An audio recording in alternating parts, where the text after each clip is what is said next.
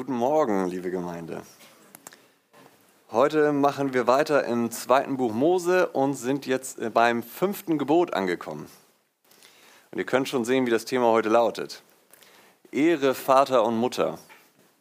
Wenn ihr also könnt, steht gerne mit mir auf. Wir wollen noch einmal das Gebot zusammen lesen, auch wenn es relativ kurz und knackig ist. Wir lesen also 2. Mose 20, Vers 12. Dort heißt es, du sollst deinen Vater und deine Mutter ehren, damit du lange lebst in dem Land, das der Herr, dein Gott, dir gibt. Amen. Ihr dürft euch gerne widersetzen. Die zehn Gebote nehmen an dieser Stelle eine gewisse Fokusänderung vor. Die ersten vier Gebote handeln primär von unserer Beziehung zu Gott. Wir haben gehört, wie wir Gott anbeten sollen, wie wir seinen Sabbat halten sollen, dass wir keine anderen Götter neben ihm haben sollen und so weiter. Und die restlichen sechs Gebote haben jetzt vordergründig unsere Beziehung zu anderen Menschen im Blick. Jesus selbst fasst die Gebote auf diese Art und Weise zusammen. Als er nach dem größten Gebot gefragt wurde, antwortet er, du sollst den Herrn, dein Gott, lieben mit deinem ganzen Herzen und mit deiner ganzen Seele und mit deinem ganzen Denken. Das ist das erste und größte Gebot. Und das zweite ist ihm vergleichbar, du sollst deinen Nächsten lieben wie dich selbst. Da haben wir eigentlich alle Gebote in diesen zwei Kategorien enthalten. Und wir sehen auch eine Reihenfolge. Erst Gott und dann die Menschen. Aber wir dürfen dabei nicht außer Acht lassen, dass selbst die Gebote, die den Umgang mit unseren Nächsten betreffen, in Beziehung zu Gott stehen. Es ist jetzt nicht vollkommen losgelöst, dass das, was wir jetzt ab heute, die nächsten Wochen besprechen, mit Gott nichts mehr zu tun hat. Ich hoffe, wir werden das im Laufe der Predigt auch noch sehen, dass auch dieses Gebot und auch alles, was danach kommen wird, immer noch etwas mit unserer Beziehung zu Gott zu tun hat. Der zweite Teil der zehn Gebote beginnt nun aber mit den Worten, wir haben es gelesen, du sollst deinen Vater und deine Mutter ehren. Das erste Gebot der zwischenmenschlichen Beziehung bezieht sich also auf die Familie. Und wir wollen uns vier Punkte dazu miteinander angucken. Erstens werden wir uns angucken, warum nennt Gott zuerst die Familie? Dann müssen wir uns mit dem Gedanken beschäftigen, was bedeutet eigentlich Ehren? Dann werden wir noch kurz die Frage besprechen, wen sollen wir denn eigentlich ehren? Und als letztes gucken wir uns noch einmal die Verheißung des Ehrens an. Das ist also das, wo die Reise hingeht. Jetzt seid ihr im Bilde und wir fangen mit dem ersten Punkt an. Warum zuerst die Familie? Warum beginnt Gott mit einem Gebot zur Familie? Ich denke, das hat mehrere Gründe und ein paar davon wollen wir kurz erwähnen. Erst einmal ist die Familie der erste Kontaktpunkt, den wir haben. Also bevor ein Mensch mit Mord, Ehebruch, Diebstahl und so weiter in Kontakt kommt, hat er in der Regel eine Beziehung zu seinen Eltern. Es ist schlicht die erste Beziehung, in der ein Mensch steht. Also warum sollte Gott woanders anfangen? Zudem wird in der Familie auch der Grundstein gelegt, wie ein Kind sich entwickelt. Und es werden Ansichten, Verhalten und auch Prioritäten geprägt. Der Theologe Hermann Bavink hat dazu Folgendes gesagt. Das Menschwerden einer Person findet zu Hause statt. Hier wird das Fundament gelegt, welches die zukünftigen Männer und Frauen formt, die zukünftigen Väter und Mütter, die zukünftigen Mitglieder unserer Gesellschaft, die zukünftigen Staatsbürger und auch die zukünftigen Bürger des Reiches Gottes. All das findet in der Familie statt. Diese Prägung findet in der Familie statt. Und dann wird die Institution Familie auch am meisten von unserer Gesellschaft angegriffen. Wir leben in einer Zeit, in der Autoritätsstrukturen mehr und mehr abgelehnt werden. Und Selbstbestimmung ist ein großes Schlagwort geworden. Kinder sollen doch selbst entscheiden, was sie wollen und tun. Und was ist schon dabei, wenn die Kinder die Eltern nicht ehren, und ihnen nicht folgen. Das ist doch Teil der Entwicklung eines Kindes, wird gesagt. Ihr lieben Eltern, das ist nicht wahr. Eure Aufgabe ist es, eure Kinder zu erziehen. Man könnte also sagen, diesem Gebot wird in unserer Gesellschaft der geringste Nutzen und somit auch die geringste Wichtigkeit zugeschrieben. Aber Gott sieht das anders. Er räumt diesem Gebot den ersten Platz in diesem zweiten Teil der zehn Gebote ein und gebietet den Kindern, ihre Eltern zu ehren. Wer seine Eltern nicht ehrt, ehrt somit auch Gott nicht, weil Gott dieses Gebot gegeben hat. Aber Gott gebietet das nicht nur, das ist ganz interessant, sondern er gibt diesem Gebot auch eine Verheißung. Wir haben es gelesen und Paulus bezieht sich da explizit in Epheser 6 drauf, wo er sagt, du sollst Vater und Mutter ehren, das ist das erste Gebot mit einer Verheißung. Das ist interessant, oder? Das heißt, dieses Gebot ist für Gott von so großer Bedeutung, und es ist von ihm von großer Wichtigkeit, denn es unterstreicht die Wichtigkeit der Familie, in der die Grundlagen für ein Leben im Gehorsam und in der Liebe zu Gott und zum Nächsten vermittelt und gelernt werden. Es beginnt in der Familie. Darum müssen wir uns als nächstes die Frage stellen, okay, wenn es Gott so wichtig ist, dass Kinder ihre Eltern ehren, was bedeutet dann Ehren? Und das bringt uns zu unserem zweiten Punkt. Hier möchte ich zuerst zwei wichtige Aspekte nennen. Erstens, das Gebot gilt für jeden Menschen, der Eltern hat, egal wie alt. Es gilt nicht nur für kleine Kinder. Und zweitens, die Anwendung dieses Gebotes ist aber nicht für jedes Alter dasselbe. Gott hat hier bewusst ein Wort gewählt, welches sehr umfangreich ist. Das Wort Ehren ist für uns ja nicht eindeutig klar, das meint genau das. Sondern es ist ein Wort, das sehr viel beinhaltet. Wir denken bei dem Gebot schnell an die kleinen Kinder, die ihren Eltern gehorsam sein sollen. Und das ist auch richtig. Paulus bezieht sich in Epheser 6, die Stelle, die wir eben gelesen haben, genau darauf und schreibt, ihr Kinder, seid gehorsam euren Eltern in dem Herrn, denn das ist Recht. Die Begründung dafür, du sollst Vater und Mutter ehren. Also er bezieht, dieses Gebot und bezieht es auf den Gehorsam der Kinder ihren Eltern gegenüber. Aber das ist eben nicht alles. Das Gebot lautet nicht Gehorche Vater und Mutter, sondern das Gebot heißt Ehre Vater und Mutter. Das heißt, da steckt noch mehr drin. Denn dieses Gebot gilt nicht nur kleinen Kindern. Auch Erwachsene sollen ihre Eltern ehren. Darum würde ich Ehren wie folgt definieren. Jemanden mit dem gebührenden Respekt behandeln, der ihm oder ihr aufgrund ihrer Person und gottgegebenen Rolle zusteht. Was bedeutet diese Definition jetzt aber spezifisch auf die Eltern bezogen? Wie behandeln wir unsere Eltern mit dem gebührenden Respekt, der ihnen aufgrund ihrer Person und gottgegebenen Rolle zusteht? Ein paar Gedanken dazu. Einmal für die Kinder, also für die Jungkinder, bedeutet das schlicht Gehorsam. Wir haben das eben gelesen, der Text von Paulus. Ihr seht es noch an den Bildschirm. Ihr Kinder gehorcht euren Eltern. Das gilt für Erwachsene in der Form nicht mehr.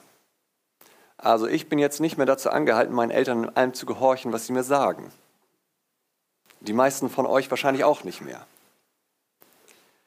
Dennoch ist es so, dass auch wenn Erwachsene ihren Eltern nicht mehr diesen Gehorsam schuldig sind, sie dennoch ihre Meinung und ihren Rat respektieren wertschätzen und in ihren Überlegungen mit einbeziehen sollten. Die Bibel sagt, höre auf deinen Vater, der dich gezeugt hat, und verachte deine Mutter nicht, wenn sie alt geworden ist. Also ehre deine Eltern auch im Alter, höre weiterhin auf sie. Sag nicht, sobald du ihnen nicht mehr gehorchen musst, weil du erwachsen geworden bist, jetzt sind mir alle Ratschläge meiner Eltern egal. Ein anderer Punkt ist Ehrerbietung. In 3. Mose 19,3 lesen wir, ihr sollt jeder Ehrfurcht vor seiner Mutter und seinem Vater haben. Okay, Ehrfurcht ist auch sein Wort, das können wir nicht so richtig greifen. Was bedeutet das praktisch? Die Bibel gibt uns zwei praktische Beispiele. beide aus dem 2. Mose 21. Wer seinen Vater oder seine Mutter schlägt, sagt Gott, der soll unbedingt sterben. Und genauso ein paar Verse später, auch wer sein, seinem Vater oder seiner Mutter flucht, soll unbedingt sterben. Also erstmal können wir dankbar sein, dass diese Konsequenz für uns heute nicht mehr gilt.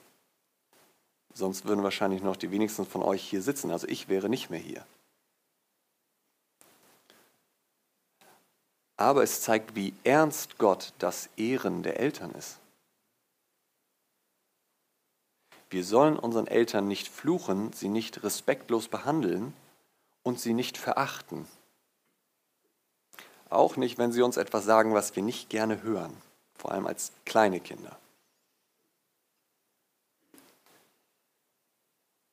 Vielmehr sollen wir ihnen mit Achtung, mit Wertschätzung und mit Dankbarkeit begegnen und ihnen wohltun.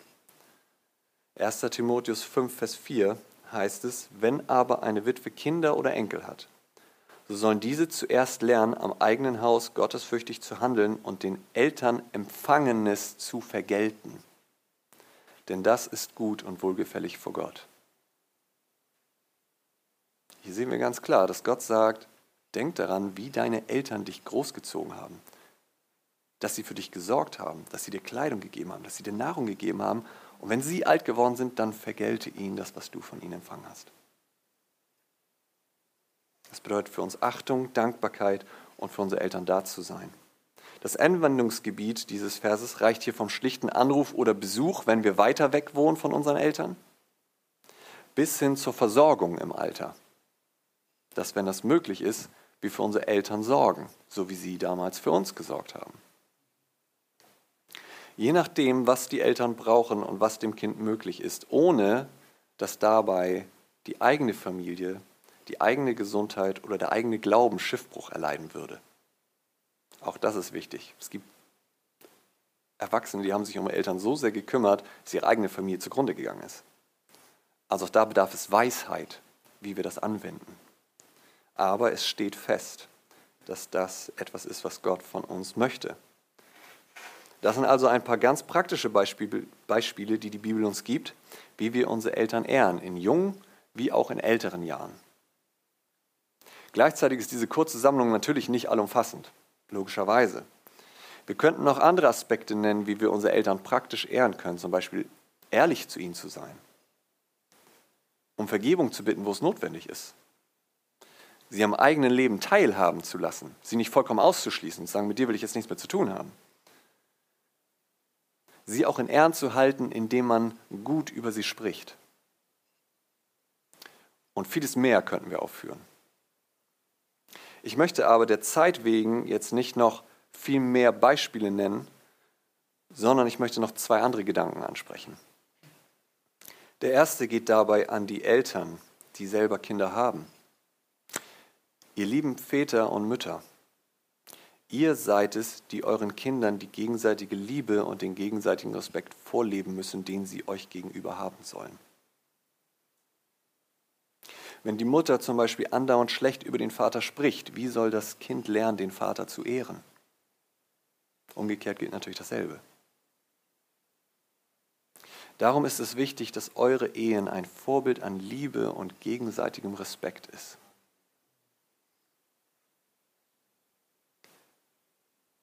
Dann seid doch selbst bitte ehrenwerte Eltern.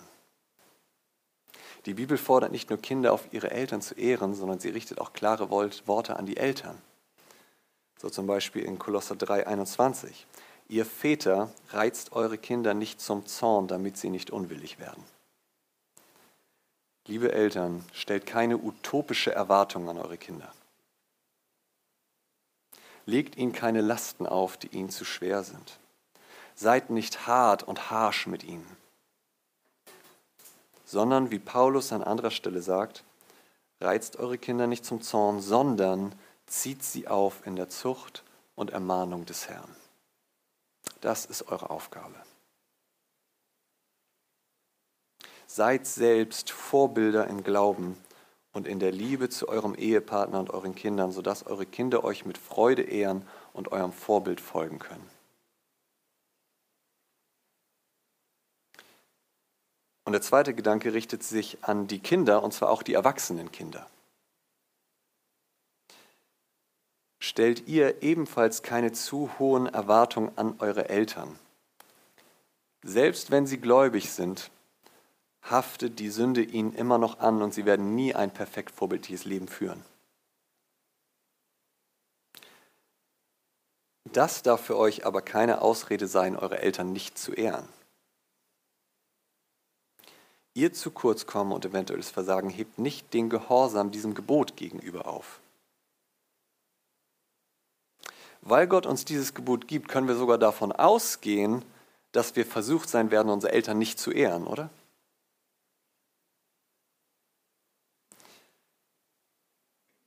Wir können davon ausgehen, dass unsere Eltern zu ehren manchmal schwer, verwirrend oder sogar schmerzhaft sein wird. Wenn Eltern immer leicht zu lieben wären, würden wir kein Gebot brauchen, was uns vorschreibt, unsere Eltern zu ehren. Dann würden wir das von Natur aus tun. Aber das ist nicht der Fall. Deswegen gibt Gott ein Gebot. Darum denkt, liebe Kinder, an Kolosser 3, Vers 20. Ihr Kinder seid gehorsam euren Eltern in allem, denn das ist dem Herrn wohlgefällig. Du erfreust Gott, wenn du deine Eltern ehrst. Wenn es dir also gerade schwerfällt, dann tu es nicht nur für sie, tu es für Gott, weil du Gott eine Freude machen willst, weil du Gott wohlgefällig leben möchtest. Unser größtes Vorbild ist hier wie immer Jesus. Er war im Gegensatz zu dir ohne Sünde, seine Eltern aber waren Sünder. Wenn jemand Grund gehabt hätte zu sagen, dass er seine Eltern nicht ehren müsste oder nicht auf sie hören müsste, weil sie ihn nicht verstehen können oder er es eigentlich besser weiß als sie, dann wäre es Jesus gewesen. Aber was lesen wir von ihm? Wie hat er sich verhalten? Und er ging mit ihnen, lesen wir in Lukas 2,25, das sind seine Eltern, hinab und kam nach Nazareth und ordnete sich ihnen unter. Eine andere Übersetzung sagt, und er ward ihnen untertan. Also ein Gehorsam. Es gibt in diesem Ganzen nur eine Ausnahme. Wenn deine Eltern dich auffordern, etwas zu tun, was Gott verbietet, oder sie fordern dich auf, etwas zu unterlassen, was Gott gebietet, dann musst du ihnen nicht gehorchen. Denn die Bibel sagt, man muss Gott mehr gehorchen als den Menschen.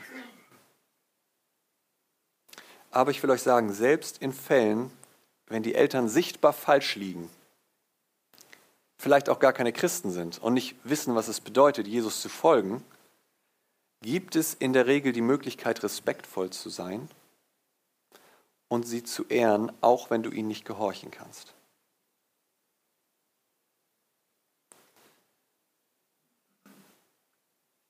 Nun mag es aber auch einige unter uns geben, die sagen, ich hatte wirklich schlechte Eltern, die mir viel Leid zugefügt haben. Ich kann die nicht ehren. Wenn das bei dir der Fall ist, dann möchte ich dir als erstes sagen, dass mir das von Herzen leid tut. Niemand von uns sollte sowas erleben müssen. Und Gottes Anspruch an Eltern ist definitiv ein anderer. Sie sollten widerspiegeln, wie Gott selbst liebt. Und es ist ein Trauerspiel, wenn Eltern diesen Wesenszug in keinster Weise an ihre Eltern, an ihre Kinder weitergeben. Aber was sollst du nun mit diesem Gebot machen?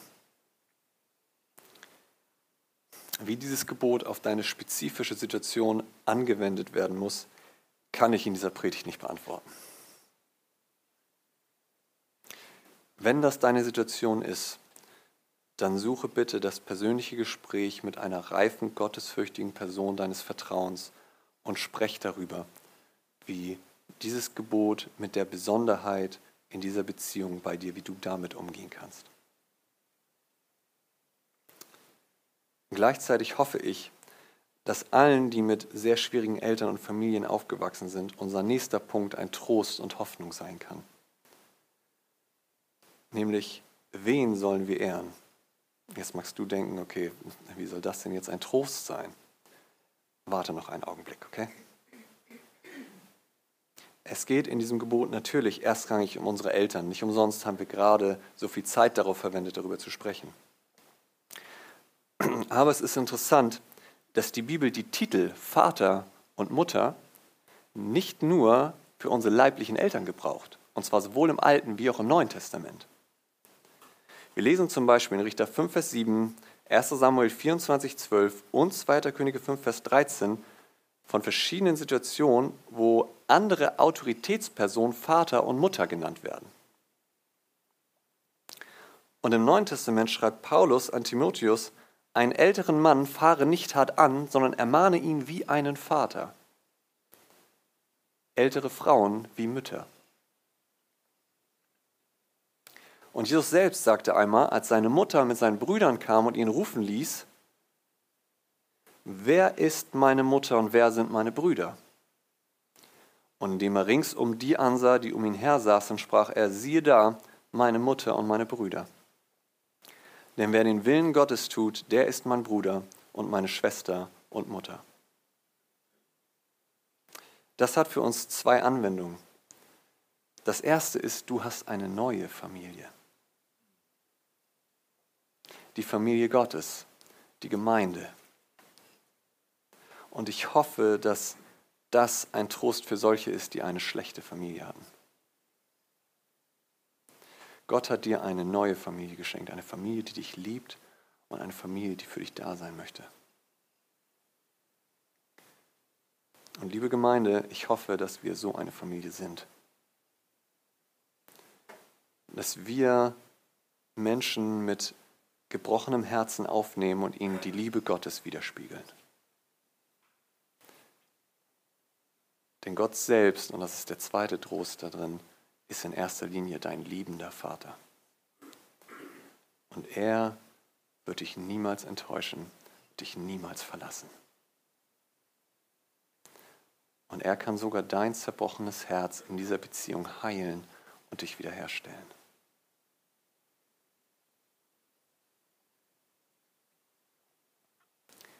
Die zweite Anwendung ist aber auch, dass wir also auch diese Väter und Mütter ehren sollen das Westminster Bekenntnis schreibt dazu, mit Vater und Mutter sind im fünften Gebot nicht nur die natürlichen Eltern gemeint, sondern alle, die uns in Alter und Begabung übertreffen und insbesondere solche, die durch Gottes Anordnung als Autorität über uns gesetzt sind, sei es in der Familie, in der Gemeinde oder im Staat.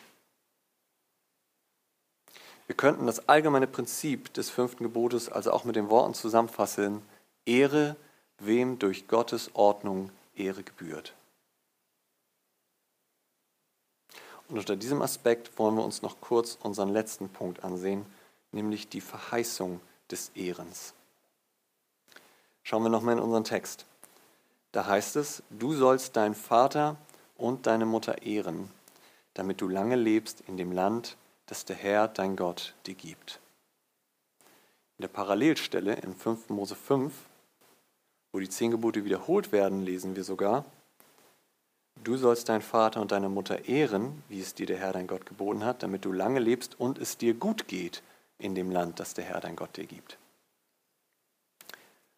Okay, bedeutet das jetzt, dass alle Kinder, die Vater und Mutter ehren, lange leben und alle anderen sterben früh? Ich glaube, das Leben zeigt uns, dass das damit nicht gemeint sein kann. Es gibt Kinder, die ihre Eltern geehrt haben, die früh gestorben sind. Und es gibt Kinder, die ihre Eltern verachtet haben, die lange gelebt haben. Also das kann damit nicht gemeint sein. Deswegen denke ich, dürfen wir den Kontext nicht vergessen, in dem dieses Gebot gegeben wird. Gott schließt hier einen Bund mit seinem Volk und verheißt ihnen nun, dass wenn sie Vater und Mutter ehren, sie lange leben werden. Wo denn? Wir machen häufig Schluss bei dem, dass du lange lebst. Aber Gott sagt, du wirst lange leben in dem Land, was Gott dir geben wird.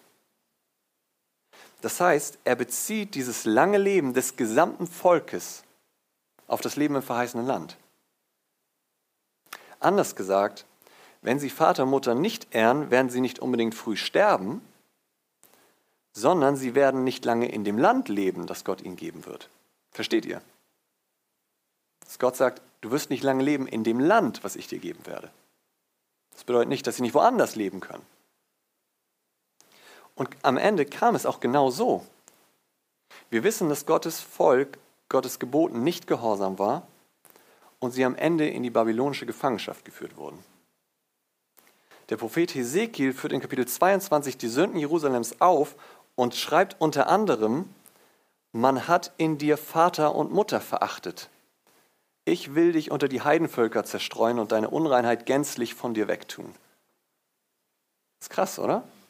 Wir sehen hier, dieses Gebot hatte einen Bezug darauf, dass sie aus dem verheißenen Land geworfen wurden. Da war es also vorbei mit dem Leben im Land und auch mit dem Wohlergehen. Das ist die Verheißung von dem, was Gott hier gesagt hat.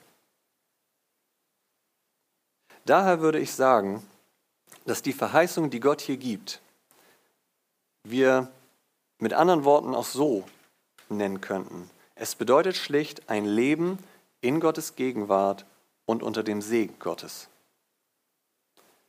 Denn das waren die Verheißungen, die Gott seinem Volk für dieses Land gegeben hatte. Könnt ihr mir da folgen? Warum sprechen wir da jetzt aber drüber? Naja, weil das fünfte Gebot auch uns gilt. Und damit auch die Verheißung oder eben, dass uns, wenn wir dieses Gebot nicht halten, auch die Verheißung nicht gilt.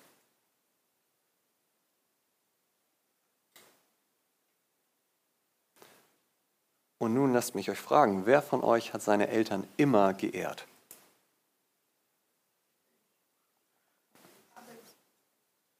Ich persönlich glaube nicht, dass das so ist, weil die, weil die Anwendung sehr weit reicht. Aber äh, selbst wenn, selbst wenn das so ist, haben wir gesehen, dass dieses Gebot ein Prinzip darstellt, das für alle Autoritäten gilt, bis hin zu Gott selbst, der an einer Stelle sogar sagt, Jetzt müsste es funktionieren. Ein Sohn soll sein Vater ehren und ein Knecht seinen Herrn. Bin ich nun Vater, wo ist meine Ehre? Bin ich Herr, wo ist die Furcht vor mir? Okay, wer von euch hat Gott immer so geehrt, wie es ihm zusteht? Spätestens da müssen wir sagen, keiner von uns. Und darum gilt auch die Verheißung keinem von uns. Wir sind ausgeschlossen aus der Gegenwart und dem Segen Gottes. Das Einzige, was für uns bleibt, ist Tod, Fluch, Strafe und Verdammnis. Aber es gibt Hoffnung. Eine Hoffnung. Es gibt doch einen Weg, wie wir an dieser Verheißung teilhaben können, und das ist durch den einen Sohn, der sein Vater immer ehrte. Und von dem Gott selbst gesagt hat, dies ist mein geliebter Sohn, an dem ich wohlgefallen habe. Und dieser eine Sohn, Jesus Christus, der den Vater immer ehrte und ein vollkommen gerechtes Leben gelebt hat, ging ans Kreuz und starb den Tod eines ungehorsamen Sohnes. Warum tat er das? weil er den Tod, den Fluch, die Strafe und die Verdammnis derjenigen auf sich nahm, die an ihn glauben. Und diesen schenkt er im selben Moment sein Gehorsam, sein tadelloses Leben, sein Ehren des Vaters, sodass denjenigen, die an ihn glauben, wieder diese Verheißung gilt. Ein Leben in der Gegenwart und unter dem Segen Gottes. Darum sagt die Bibel, wer an den Sohn glaubt, der hat ewiges Leben. Wer aber dem Sohn nicht glaubt, der wird das Leben nicht sehen, sondern der Zorn Gottes bleibt auf ihm. Ihr Kinder Gottes, die ihr Jesus kennt und an ihn glaubt, das sollte unser Herzen mit Freude und Dankbarkeit erfüllen. Er ehrte den Vater an unserer Stadt und schenkt uns die Verheißung. Und ihr, die ihr Jesus noch nicht kennt, euch will ich einladen. Lernt ihn kennen. Denn er ist der eine Sohn. Er ist eure Gerechtigkeit. Und nur in ihm kannst du echtes und erfülltes Leben finden. Ein Leben in der Gegenwart und unter dem Segen Gottes. Amen. Lasst uns beten.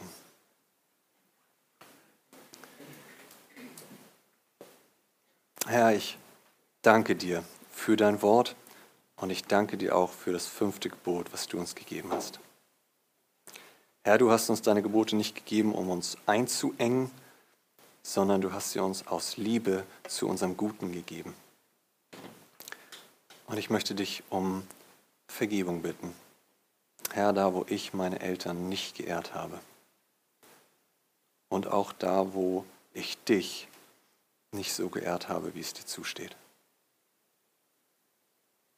Herr, und ich möchte dir bekennen, dass mir deswegen diese Verheißung nicht zusteht.